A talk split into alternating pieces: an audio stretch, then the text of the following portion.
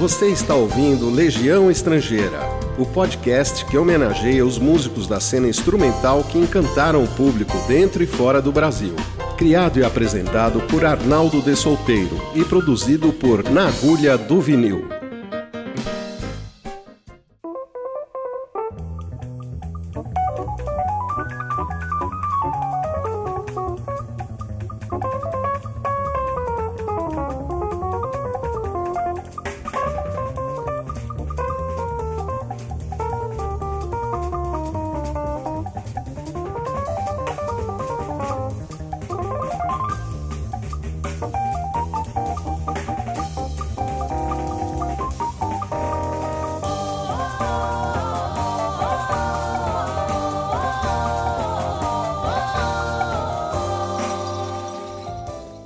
Assim que eu recebi a notícia da morte do Chick Corea, um dos meus maiores ídolos, é, eu escrevi no Facebook.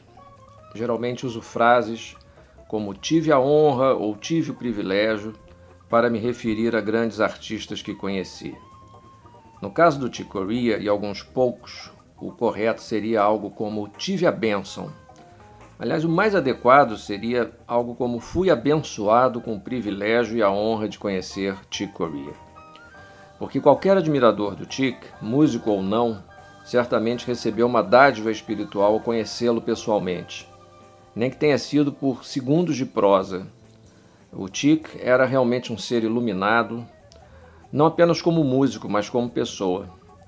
Ao conversar com o Chick Corea ou simplesmente ao cumprimentá-lo, a sensação era de, de a gente estar tá tocando um, um, ser divino, como a gente toca assim numa imagem de um santo ou numa né, numa sensação mágica assim semelhante a você tocar uma relíquia religiosa ou algo parecido.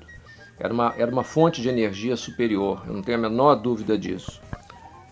E não é à toa que a música dele tinha realmente um poder curativo. Era uma, uma, tinha uma, uma energia física e espiritual muito elevada. E era tão elevada que eu nunca pensei na morte do Chico Corea.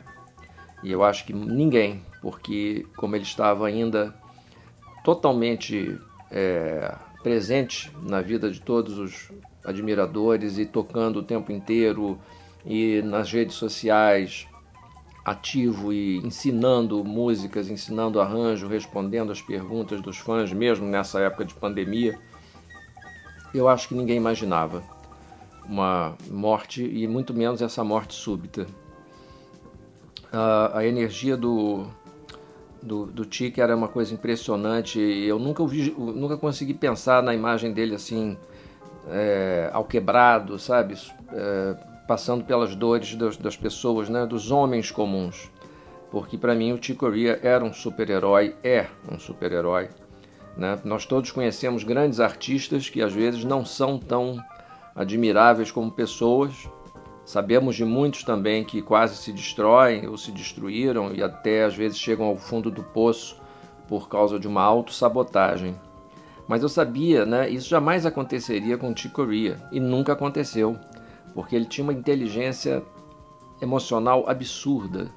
E por isso é que ele teve uma das, uma das carreiras mais notáveis e prolíficas da história da música. É, o conjunto de obra dele, né, que em inglês a gente fala body of work, é magnífico, é impressionante. É uma produção do nível de bar, por exemplo, é, guardadas as devidas épocas diferentes, né? É, e tudo absolutamente de altíssimo nível, né? Tudo, todos os projetos, todas as fases, né? Ele em termos pessoais e artísticos, ele representava a combinação perfeita, sabe, de equilíbrio e ousadia. Ele provou que era possível conciliar solidez e aventura, é, generosidade e profissionalismo, é, uma espécie, o Santana chama de childlike spirit, né? Não é um infantilizado, não, é sempre simplesmente manter a sua criança interior viva, né? Isso existia, mas era associado a um pensamento empresarial fantástico. Não é à toa que a carreira dele teve essa durabilidade, teve o sucesso que alcançou. Né? E, e que caráter, que dignidade. Né? Ele conduziu a carreira e a vida pessoal com uma sabedoria imensa. É, até mesmo esse comportamento nas redes sociais é, era exemplar, porque ele revelava e doava o seu talento em doses altamente generosas, mas não auto-invadia a sua privacidade. Então, é, uma análise profunda da obra do Chico Corea é impossível assim num podcast. E uma análise superficial eu costumo dizer que seria um sacrilégio. Então, eu vou simplesmente é, me limitar a lembrar algumas coisas que marcaram a minha vida e da meu relacionamento com ele, né? E dizer que foi um, realmente uma, benção, uma benção e um privilégio conhecer o Tic nos palcos e nos bastidores, de poder conversar com ele inúmeras vezes, de vê-lo atuar tanto em, com variadas formações e até de produzir né, compilações, incluindo gravações dele, e fiz uma compilação inteira dedicada a, um, a obra dele chamada Electric Chick, que foi lançada pelo selo Verve em 2008 e depois relançada em 2014.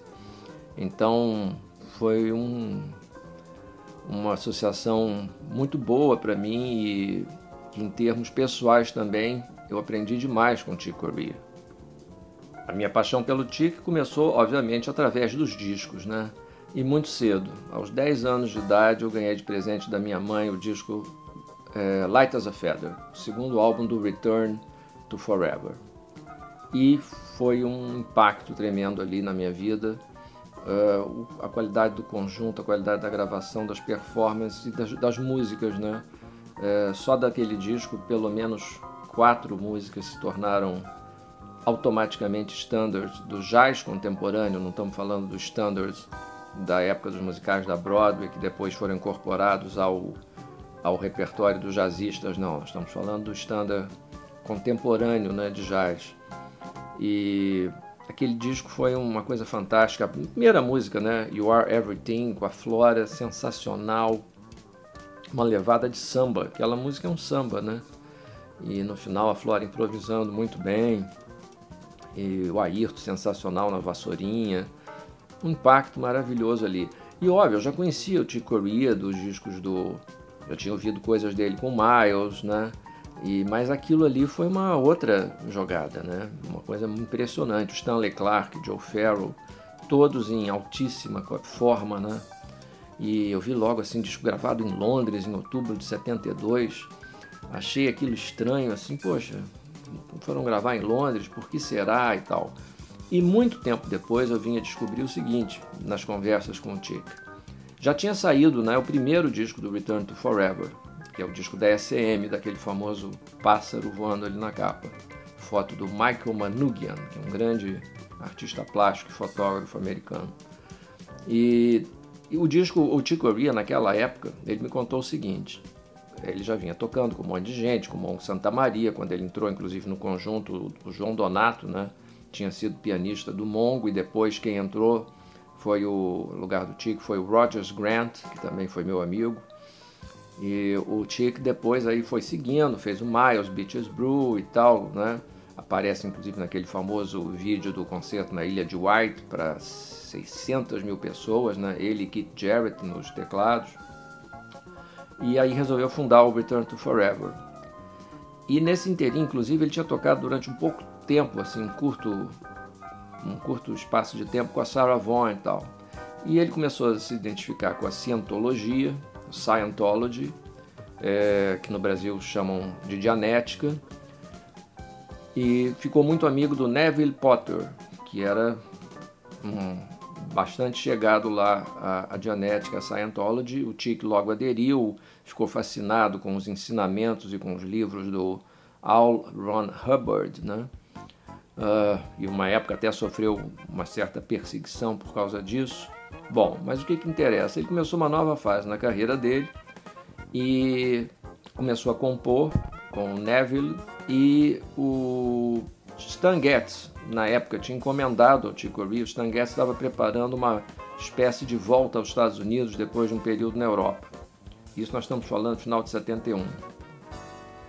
E várias dessas músicas, né, 500 Miles High, uh, que mais, Capitã Marvel e tudo, foram feitas para o Stan Getz e gravadas num disco chamado Captain Marvel.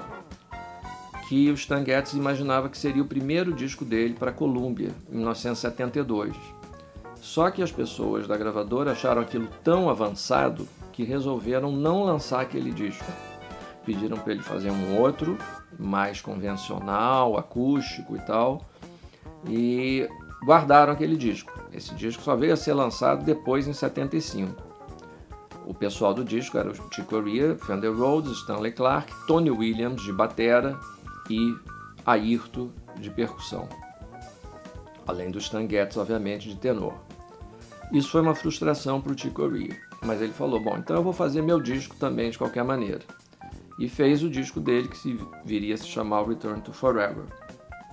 E mostrou, mas antes disso, ele mostrou as músicas com Neville, que tinham letra, para as cantoras americanas que ele conhecia, inclusive para Ella Fitzgerald, para Sarah Vaughan, e ninguém se interessou em gravar as músicas. Isso foi uma frustração muito grande. E aí ele, quando conheceu a Flora, mostrou, ela adorou, e ele, você topa cantar comigo? E a Flora topou. Topou o que nenhuma outra cantora americana tinha topado. Bom, então vamos fazer o primeiro disco, que tinha com letra duas músicas, né? O Some Time Ago e o What Game Shall We Play Today. Em algumas outras a Flora fazia vocalize sem letras, sem palavras, né? E gravaram de forma independente. E o Chick Corea não conseguiu negociar com nenhuma gravadora americana. Ninguém teve interesse no disco. Isso é inacreditável, né? E aí ele negociou com a ECM Records. Manfred Eicher topou lançar o disco, mas o disco só foi lançado inicialmente na Alemanha e logo depois na Europa. Bom, seguindo, o Chick Corea começou a fazer alguns shows é, e resolveu fazer o segundo disco. Aí ele conseguiu um contrato com a Polydor, que topou gravar o disco e por isso eles foram gravar na Inglaterra. Bom, aí esse disco, a Polydor já tinha uma distribuição maior. Esse foi o primeiro disco do Return Forever a ser lançado nos Estados Unidos e também em outros países do mundo, como no Brasil parênteses dentro do parênteses. Quem foi uma pessoa responsável por, pelo lançamento desse disco no Brasil foi José Roberto Bertrame do Azimuth. Porque ele ouviu o disco importado, ficou louco e, e como ele já gravava muito como músico de base e arranjador na Philips, na época que depois virou Polygram e Universal, ele falou com a pessoa lá, eu não lembro quem era eu tenho uma entrevista com ele, inclusive filmada, que ele conta os detalhes disso. Eu não lembro quem era o funcionário da Poligram que cuidava da área internacional e que ele recomendou o disco assim: não, vocês têm que lançar isso, esse disco vai ser um sucesso mundial e tudo. E toparam, lançaram, sem apostar em nada assim, só para já tinha cumprir aquela cota de lançamentos, lançaram o disco. Com isso eu fui privilegiado de logo ouvir esse álbum e tudo. E Aí, de repente, né, à medida que as rádios começaram a tocar, o disco começou a fazer um sucesso enorme, inclusive no Japão, e aí já veio o convite para a primeira turnê, é, final de 72, início de 73, lá foi a turma para o Japão, só a Flora que não pôde ir nessa viagem por causa dos problemas lá dos processos que ela estava respondendo nos Estados Unidos mas a turnê no Japão foi um sucesso e o Chick já aclamado como um dos maiores tecladistas do mundo logo naquela época do Return to Forever por causa do Light as a Feather. O primeiro disco da SM continuava um disco que poucas pessoas conseguiam porque era importado. E aí muitas mudanças vieram a acontecer, apesar daquele sucesso, o Chick quis mudar a linha do conjunto, sair daquela, daquela formação que o pessoal fala que era elétrica, mas não era tão eletrificada assim, porque só tinha o Fender Rhodes, ele não usava sintetizador até então, e o Stanley Clark tocava baixo acústico. Aí ele resolveu mudar o grupo, a Flora e o Ayrton saíram para fazer carreira solo. Aí o Tico, inclusive, gravou a música Return to Forever no disco do Ayrton de 1972, também chamado Free, é livre, né? Esse disco depois veio a ser relançado pela CTI com o nome de Return to Forever, óbvio, né, para pegar carona no sucesso do grupo do Tic. E aí mudou, né? Aí entrou o pessoal, entrou o Bill Connors, entrou o Steve Gadd, tocou durante um período, mas não chegou a gravar. E aí entrou Lenny White na bateria, que ficou fixo. E depois do Bill Connors veio o Aldi Meola e vieram aqueles discos fantásticos, né? No Mystery, é, Romantic Warrior, Heim of the Seventh Galaxy e toda aquela fase, todos aqueles discos foram marcos do jazz rock, né? E o Stanley Clarke, inclusive, conta que uma vez ele estava assistindo em casa a entrega do Grammy que um desses discos ganhou e o Mel Tormé e a Ella Fitzgerald estavam naquela história lá de abrir o envelope na premiação e aí o Mel Tormé na hora errou o nome até do Chick Corea, falou Chuck Corea. E a Ella Fitzgerald, não, não, é Chick, não é Chuck e tal. E isso mostra bem como havia uma grande separação entre a turma mais convencional, mais tradicional do jazz acústico, que torcia o nariz para o pessoal do jazz fusion, né? Mas foi um negócio espetacular, né? E o Return to Forever, junto com o Weather Report e o a Mahavishnu Orchestra do John McLaughlin estabeleceram, né, foi, foram os grandes grupos, é, os três maiores, pelo menos, mais importantes instrumentais do, dessa época do jazz rock, do fusion. Na época se chamava jazz rock, né? E, e eu vi o Chick Corea quando? Pela primeira vez, em 78. Por sorte, ele veio tocar no Brasil, no primeiro festival de jazz São Paulo Montreux, que aconteceu no IMB, Palácio das Convenções, e eu fui, garoto ainda, meu pai teve que ir comigo, porque eu tinha 14 anos de idade, 14 para 15. E aí fomos para São Paulo e foi um festival maravilhoso, teve também o John McLaughlin, é, o Hermeto, Stan Getz, inclusive. E aí o Chick Corea com uma formação fantástica, com Joe Farrell nos saxofones, Gayle Moran, que já tinha se tornado sua esposa nos vocais, é, Tom Brashline no, na bateria, Bunny Bruniel no, no, baixo. E foi um impacto para mim ver o Chick Corea ao vivo ali. E eu lembro inclusive que uma hora o Chico fez um solo de piano acústico que o meu pai, que era gostava só de música clássica, gostava de jazz também, mas era um cara muito exigente, assim, então quando falava de pianista, ele estava acostumado a assistir Cláudio Arral, Rubinstein no Teatro Municipal do Rio, Friedrich Gulda e tal, e quando ele, o Tico Corvia fez um solo, uma improvisação de piano acústico, meu pai levantou e foi aplaudir, e eu lembro que eu fiquei com aquele misto de admiração ali, felicidade, de ver que até ele estava gostando, a plateia toda em delírio, né? Aliás, esses dias eu li um artigo na, nos Estados Unidos falando exatamente disso, né? Como é que naquela época os músicos de jazz fusion, de, de jazz rock, eram praticamente astros de música pop. Eles eram, né? Os shows não eram em clubezinhos de jazz, eram em arenas, em teatros enormes, com muita gente, um público imenso. Né, cachês altos, os discos vendiam muito, você via os discos indo para a parada de sucesso. Isso aconteceu inclusive com o brasileiro, né, Elmir Deodato, com 2001, Odisseia no Espaço, que Zaratustra, que vendeu é, mais de 5 milhões de cópias em 73. Então foi uma fase maravilhosa para os músicos de jazz, né, que se aventuraram mais.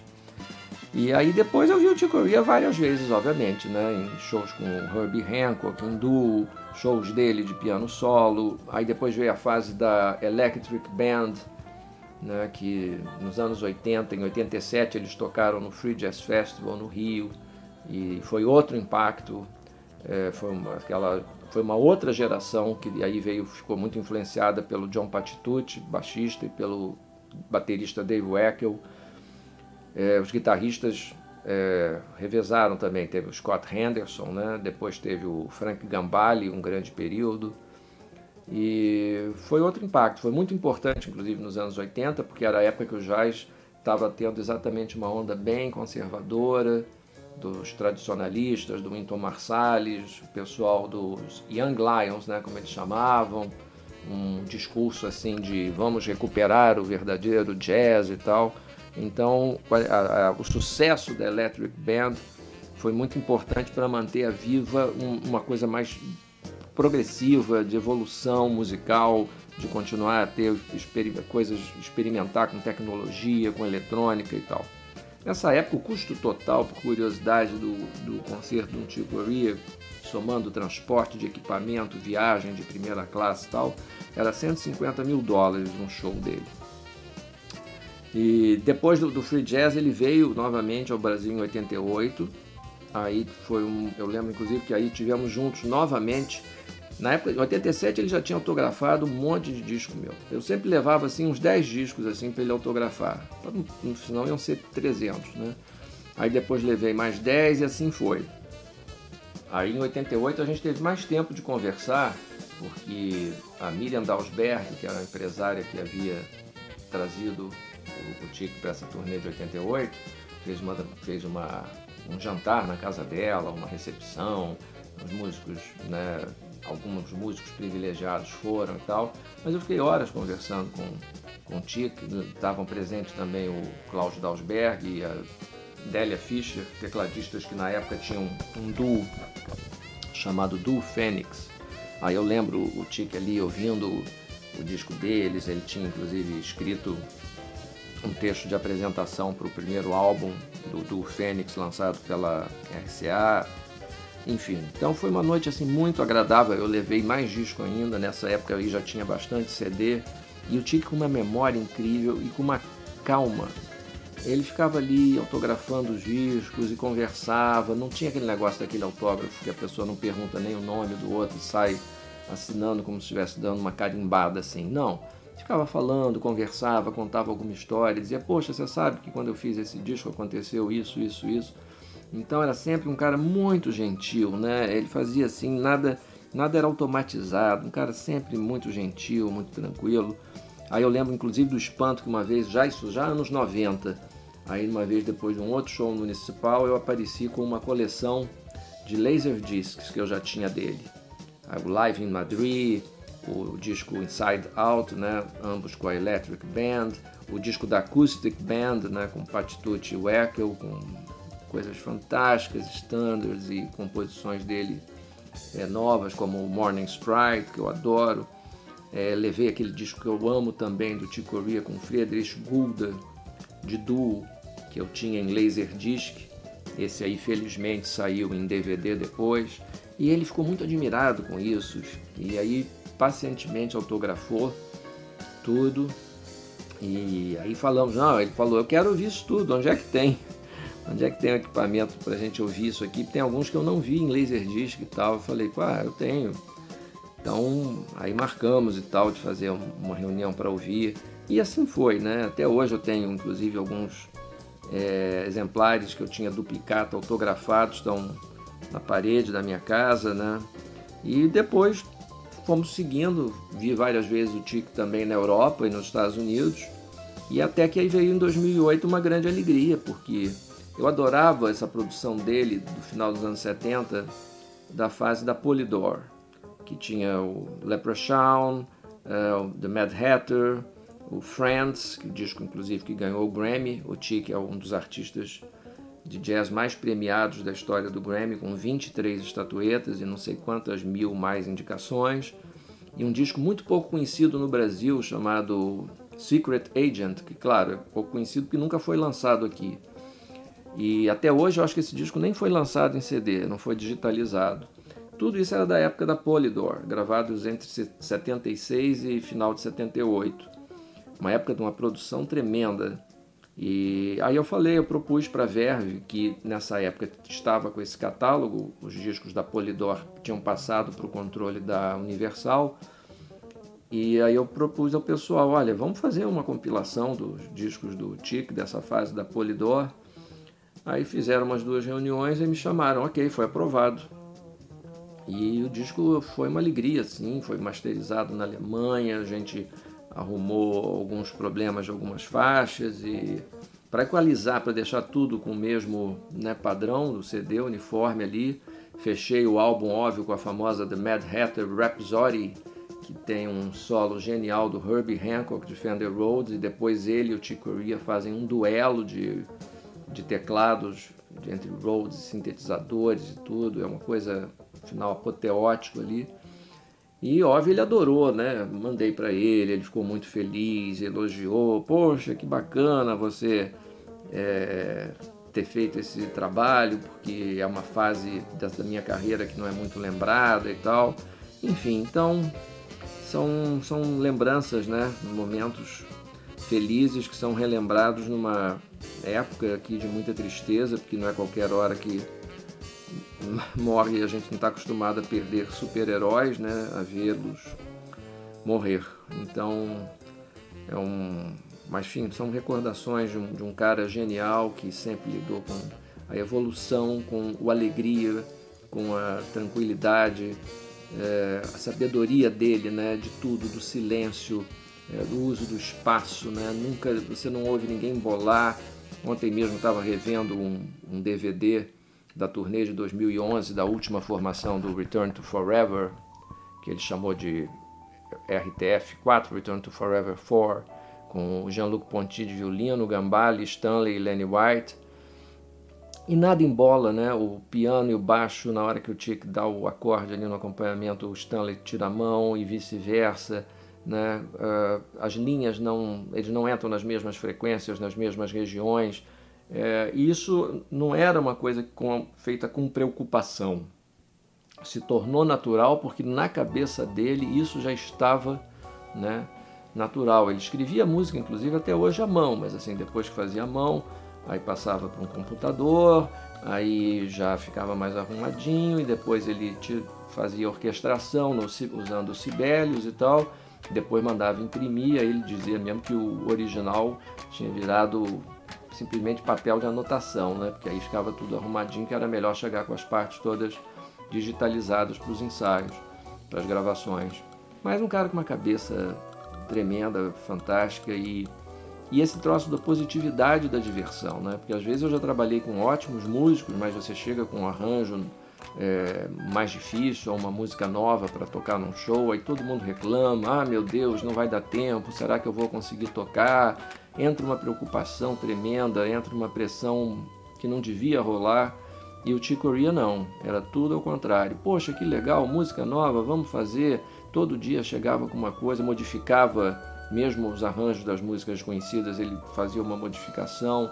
Era uma diversão, era uma diversão. E aí, depois da virada do século, vieram as colaborações né, com John McLaughlin. Óbvio, eles já tinham tocado juntos em gravações, inclusive com Miles mas aí fizeram aquela Five Piece Band, né, com, com a Layuta, uh, Kenny Garrett, uh, Christian McBride, vieram os trios com Brian Blade e o McBride, vieram as colaborações com Bella Fleck, o craque do banjo, as incursões do Chick Corea cada vez maior, maiores na área música clássica, inclusive gravando para Deutsche Grammophon, né, o selo clássico mais importante da Universal, tocando Mozart, né? tocando Bartók, que é uma das maiores influências dele, né? tanto que naquela série famosa de Children's Songs, né? E dos anos 70 mesmo, né? Acabei não falando dos. Né? É tanta coisa, porque eu digo, é só um panorama rápido aqui, né? Os duos com Gary Burton, né? Os discos de piano solo para SM, Uh, que mais? Inclusive esses discos foram. Eu também tive uma participação em 79, quando a SM começou a ser representada no Brasil pela WA. O Thomas Townsend, que era o sócio do Manfred Eicher na época, veio ao Brasil e houve uma festa, uma cerimônia na Warner com o André Midani e tal. E o Marinho, que era o diretor de imprensa, me chamou e falou: Arnaldo, a gente vai lançar logo uns 40 discos aí. Eu queria que você escolhesse alguns me ajudasse com isso, né? E óbvio que entrou na primeira leva o Return to Forever, que até então era inédito no Brasil, né? O disco da SM. Isso nós estamos falando de 79. Então, por aí vocês veem como o troço demorou. E voltando mais atrás, no ano de 72, que foi, né, quando esse disco foi gravado, assim como Light as a Feather e o disco dos Stan Getz, o Capitão Marvel, que acabou sendo lançado em 75 somente, é, o, o tinha uma grande recordação de ter tocado com João Gilberto, que ele considerava um dos maiores trunfos da carreira dele. E isso aconteceu em janeiro de 72, na temporada no Rainbow Room, que era um lugar chiquérrimo que ficava no último andar do Rockefeller Center, em Nova York. Foi uma temporada com o grupo Stan Getz e João Gilberto. O grupo dos Stan Getz era o Stanley Clark, Ayrton, e Chick Corea. O João entrava, fazia algumas músicas com o grupo, depois o grupo saía e o, Chick, o Stan saía, o João fazia umas músicas sozinho. E, e, e, e, tem uma foto, inclusive, que circula aí na internet, que é muito engraçada, assim, o Chico bem novinho, assim, com uma cara assim, de assustado, apavorado, acompanhando o João Gilberto e o Stan assim, numa foto preto e branco lá dessa época do Rainbow Room.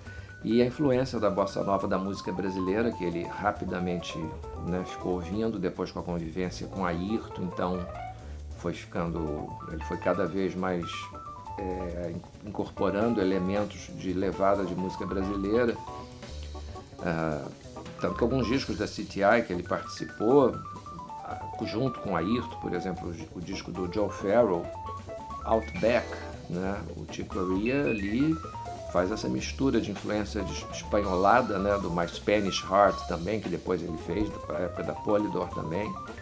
Usei músicas também na tal compilação que eu fiz, do Electric Chick. E o Chico Corea sempre seguindo nessa admiração, né? Tanto que depois, um dos melhores discos dele, já nessa virada de século, um disco acho que lançado em 2007, é, chama-se Boston Tree Party, que é um disco do Chico Corea com Ed Gomes de baixo e Ayrton Moreira de, de bateria o tempo inteiro. E tem uma gravação de desafinado que é sensacional, uma das melhores que existem. O Ayrton faz uma introdução antes, falando e fazendo efeitos de percussão e tal, depois vai para a bateria e canta, inclusive, a música, a plateia vai ao delírio. Isso fez parte de uma coleção, eu acho que esse disco só foi lançado no Japão, numa coleção chamada Piano Trios, Five Piano Trios. Eu acho que o Chick fez cinco discos com trios diferentes. E depois esses, discos saíram numa caixa também, numa coleção, com mais um disco extra que não era vendido separadamente. O Chico era muito bom de marketing, né? Sabia muito bolar essas coisas, né? Quando foi, quando tinha comemorações de, sei lá, 30 anos de carreira, 40 anos e tal fazia ali, alugava o Blue Note uma vez, ele fez assim, duas semanas, uma temporada de duas semanas, cada, cada noite era um grupo diferente. Aí filmou tudo, gravava tudo, lançava tudo em CD, DVD, Laserdisc. Então sabia muito bem, né? teve um excelente empresário, o Ron Moss, muito fiel. A turma toda era espetacular, fui muito amigo da Evelyn Brashline também, que era esposa do baterista do Tom Brashline, que tocou com ele uma época. E o Mick Thompson eu conheci também, que era o, Tico confiava para ele a questão toda de preparação de teclados e é, cuidar do piano, setup de, de do, do mapa, coisa de mapa de palco, tudo também passava pelo pelo Mick, inclusive na fase da acoustic band. Ele veio ao Brasil algumas vezes com o Tic, enfim, né, se cercou dos melhores profissionais possíveis, né? E quando era uma banda grande, então, como Electric ou Return to Forever 4, aí era um, você tinha um técnico de som, um técnico para bateria, o um técnico de baixo, o um técnico de guitarra, o um técnico que cuidava do som do violino, o técnico que cuidava do som dos teclados. Aí quando você vai ouvir os DVDs, os discos, aquele som maravilhoso, mesmo nos shows ao vivo, porque era uma equipe técnica fenomenal. Todos os músicos que trabalharam com ele, se sentem privilegiados por isso. Então, sigamos aí. Grande Chico Corea, nossa eterna admiração.